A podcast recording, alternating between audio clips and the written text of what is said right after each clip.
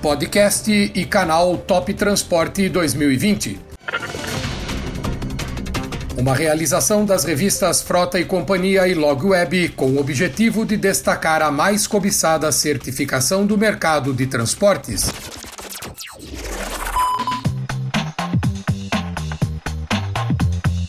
Apresentação: José Augusto Ferraz e Carol Gonçalves. Olá, caros ouvintes. Sejam bem-vindos a mais um programa do canal Top do Transporte. Uma realização das revistas Frota e Companhia e Log Web para levar informação até você da mais cobiçada certificação do transporte rodoviário de cargas. Eu sou José Augusto Ferraz, da multiplataforma Frota e Companhia. E eu sou Carol Gonçalves, do grupo Log Web. E agora vamos apresentar um mais atualizado panorama da cadeia produtiva de transporte, na forma de entrevistas com embarcadores de cargas de diferentes ramos de atividade e que participaram da eleição para a escolha das empresas Top do Transporte 2020. Perfeito, Carol. E hoje trouxemos um convidado muito especial que representa a indústria química, que reúne uma extensa lista de atributos na área de logística e passagens por grandes empresas como o Express e Ao Brasil, entre outras. Seja bem-vindo ao nosso programa, Luciano Ramos, supervisor de almoxarifado da Merck, e obrigado por aceitar nosso convite. Bom, uh, Luciano, é um prazer receber você em nosso programa aqui e para a gente dar início a essa nossa conversa, eu queria que você falasse um pouco do, da, da, área de atuação né, desse braço da Merck, que nós chamamos de um grande grupo, né? E qual que é essa área exatamente onde você trabalha e contasse também um pouco também de seu histórico profissional e, e, e o seu papel na empresa, por favor.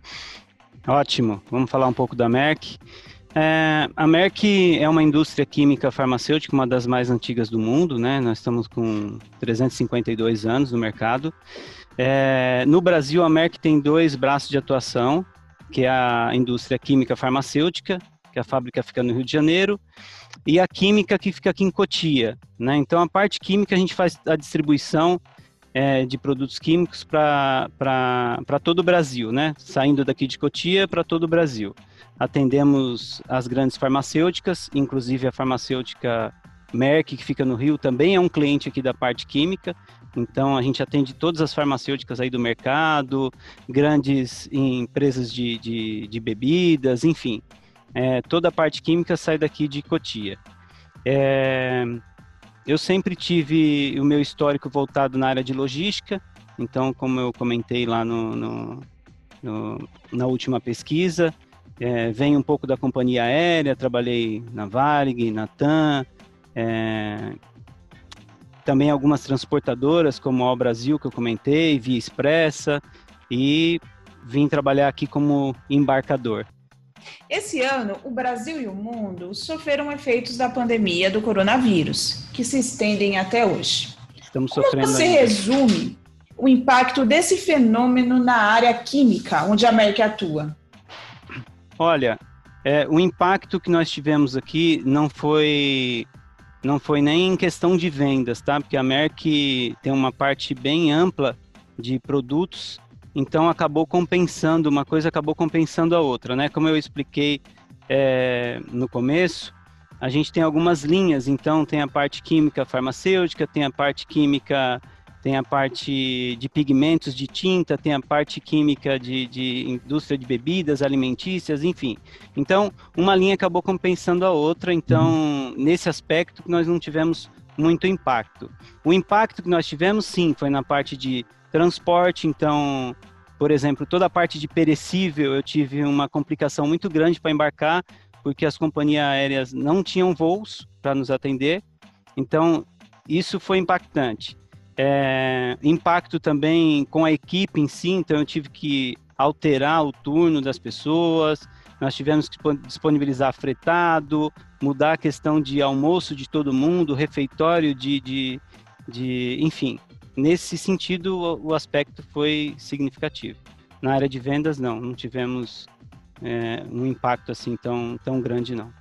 É sobre esse aspecto que eu queria que você comentasse um pouco mais, Luciano, é, em relação a, aos reflexos né, dessa pandemia na sua área específica de transporte. Né? Quer dizer, eu imagino que a, toda a sua rotina operacional sofreu mudanças nesse período. Você poderia falar mais a respeito disso? É, a, a mudança que nós tivemos nesse, nesse período que eu comentei com, com você, inclusive agora, foi na, principalmente na parte de transporte. Então, nós tivemos que adequar toda a nossa parte de, de transporte, até porque as transportadoras são todas contratadas, né? A gente não tem um transporte próprio. Então, eu trabalho com alguns parceiros que, inclusive, foram, foram assim, espetaculares nessa, nessa pandemia. Eles foram bem flexíveis porque não é fácil você colocar as pessoas para trabalhar hoje em dia, né? Então, é, principalmente aqui para entrar, o motorista tem que ter todos os EPIs em dias, agora tem máscara e, e distanciamento, enfim, né? Então, é, isso nos ajudou bastante ter parceiros fortes no mercado, tá?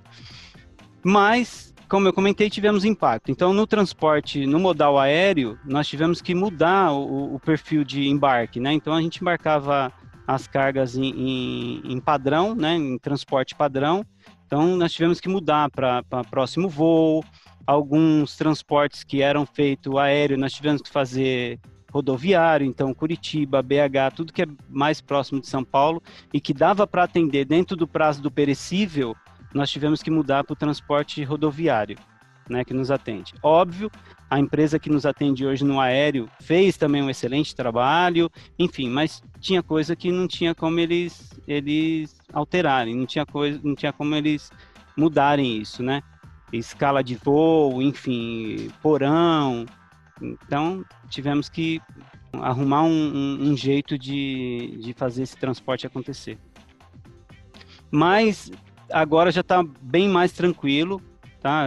De dois meses para cá, uh, o embarque está acontecendo dentro das 24 horas, que é o que a gente espera, né? O nosso perecível tem um prazo de 48 horas para ser entregue e hoje vem acontecendo tranquilamente aí com 24 horas. Então, o, o impacto que a gente estava tendo era de enviar a carga para o aeroporto e realmente não ter voo. Né? Não tinha voo, se tinha voo já estava lotado o porão, até porque imagina a demanda disso, né? Todo mundo comprando via internet, então você imagina a demanda disso. Mas, enfim, conseguimos aí de um, mudando os, os modais, né? Fazendo um intermodal aí, conseguimos despachar a carga e atender nossos clientes dentro do, dentro do prazo acordado. Então, para vocês terem uma ideia, a nossa performance em termos de, em termos de transporte, ela oscila entre 94% e 97%, né? E nesse, nessa época de, de pandemia, ele ficou, ele ficou numa média de 93% a 95%. Então, é, não acho que foi ruim. Não acho que foi ruim. Óbvio, tivemos que trabalhar isso com a equipe de transporte, mas não acho que foi ruim. Legal. É, você acabou de falar, mas se você puder resumir os desafios enfrentados pelos fornecedores de transporte nesse ano, como seria? Bom, disponibilidade de pessoas, porque eu, eu senti, um, eu senti um, uma dificuldade na disponibilidade, por exemplo, de motorista, de caminhão, de não ter mesmo motorista para nos atender. Então, a própria transportadora é, e, a, e, a, gente também sentiu isso aqui. Ah, eu afastei um, um, colaborador por suspeita. Eu afastei ele, mais fulano, ciclano, beltrano. Então, ele teve que afastar três, quatro colaboradores. Então, é, num dia específico, que eu tenho, eu, tenho oscilação, é claro, de pedidos. Então, é, época de fechamento, por exemplo, eu tenho que chamar três, quatro carretas a mais. E aí a gente sentia essa dificuldade do transportador falar, olha, eu eu não tenho quem te mandar. Então a gente teve que, por isso que eu comentei com vocês que eu tive que mudar um pouco a questão de turno, eh, tivemos que mudar aí o horário de, de carregamento, o horário de, de, de recebimento das docas, justamente para ter esse, essa flexibilidade com os transportadores, né? E então eu acho que foi isso, a parte do aéreo mesmo que teve esse, esse impacto que eu comentei com vocês. E e a entrega final mesmo. Então, eu, eu tive muito problema com o transportador hum. chegar para mim e falar, Luciano, eu não tenho espaço para receber sua carga. A, pon a ponta não está recebendo, não tem disponibilidade de receber. Então, isso também impactou. Uhum. Perfeito. Bom, Luciano, a gente sabe que esse ano aqui foi um ano de, de, de aprendizado, digamos assim, né? Todo mundo se viu nas voltas com uma série de novidades, não? É, é, tiveram tivemos grandes perdas nesse período, nós também tivemos é, grandes ganhos nesse período. Eu queria que você dissesse, de resumisse assim, que eventuais lições, né? Esse momento histórico e singular deve deixar tanto para os embarcadores como para os transportadores. O que nós vamos aprender desse momento? Eu acho que investir em tecnologia. Então, nesse momento, é, isso, isso faltou muito para todos. Né? Tudo bem que é, no meio desse, dessa pandemia toda, a gente foi se, se moldando, né? Uhum. Então, tinha muita gente que não conseguia fazer home office, enfim. Então, a tecnologia faz muita falta né? Tecnologia, é, a cultura da informação, principalmente das transportadoras, né?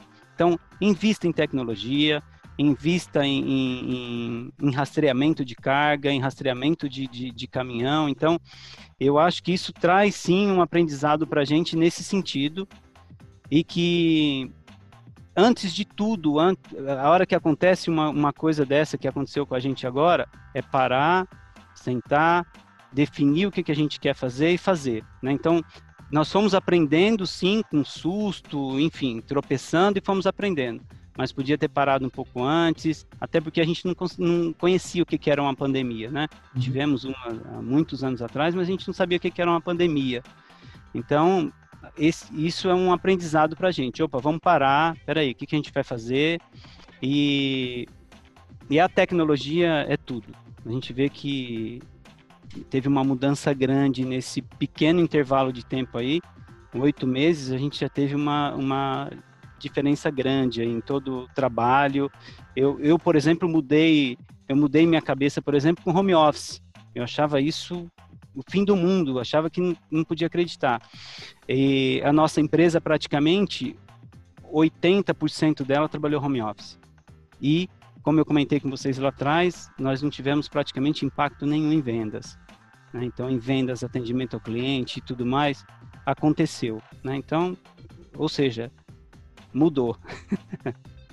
Bom, legal. Agora vamos para uma rápida parada e voltamos em 30 segundos. Podcast e canal Top Transporte 2020. Uma realização das revistas Frota e Companhia e Log Web com o objetivo de destacar a mais cobiçada certificação do mercado de transportes.